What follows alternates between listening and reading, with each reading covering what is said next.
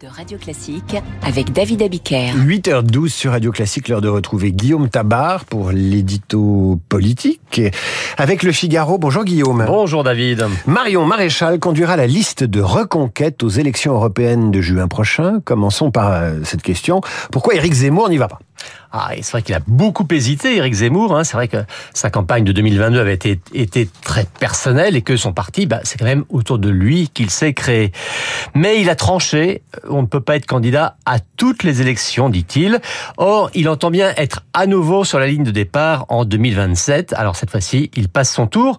Remarquez, il y a une certaine logique, hein, car aux européennes, euh, pour le RN, c'est Bardella qui sera tête de liste et pas Marine Le Pen. Pour la majorité, Stéphane Séjourné pas Édouard Philippe ou Bruno Le Maire. Euh, pour LR, ce sera François-Xavier Bellamy et pas Vauquier ou Bertrand. Et pour LFI, Manon Aubry et pas Jean-Luc Mélenchon. Donc si on regarde bien, eh bien les européennes sont une bataille de trentenaires, certes talentueux, mais pas un tour de chauve de présidentiable. Et Éric Zemmour, à 65 ans, préfère rester dans cette seconde catégorie. Euh, pour ceux qui aiment le foot, et je sais qu'il y en a dans ce studio, il préfère jouer la Coupe de France que participer à la Coupe Gambardella. Alors, Éric Zemmour prend-il un risque en laissant cette tête de liste à Marion Maréchal, euh, qui sait si bien capter la lumière? Ah, Écoutez, on le sait, hein, confier les clés à quelqu'un d'autre, fût-ce ponctuellement, c'est toujours un risque en politique et les exemples sont légion.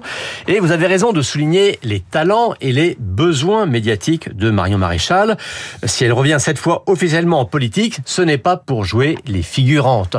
Euh, si j'osais, je dirais que Marion ne veut pas passer pour une marionnette. Mais pour l'heure, c'est-à-dire jusqu'au soir des européennes, leurs intérêts sont communs, faire le plus gros score possible.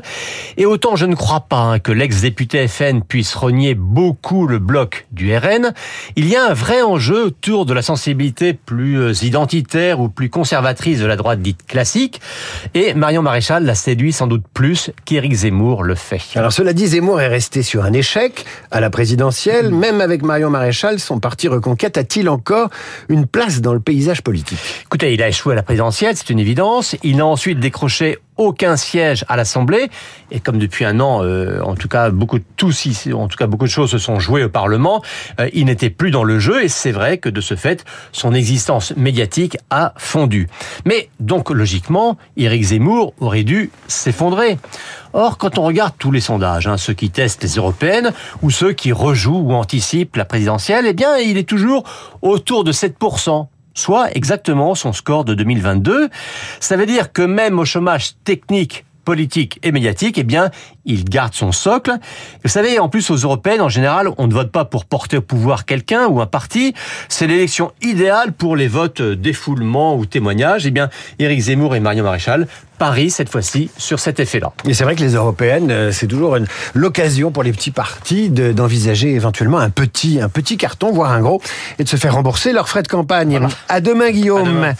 On connaît depuis mardi les 16 romans de la liste du prix Goncourt. L'Académie Renaudot se réunit aujourd'hui pour euh, peut-être publier la sienne Comment se fabrique la rentrée littéraire? Comment travaillent les maisons d'édition et la critique de livres? Pour nous en parler, celui que vous retrouvez désormais chaque samedi à 19h sur l'antenne de Radio Classique, Frédéric Becbédé est l'invité.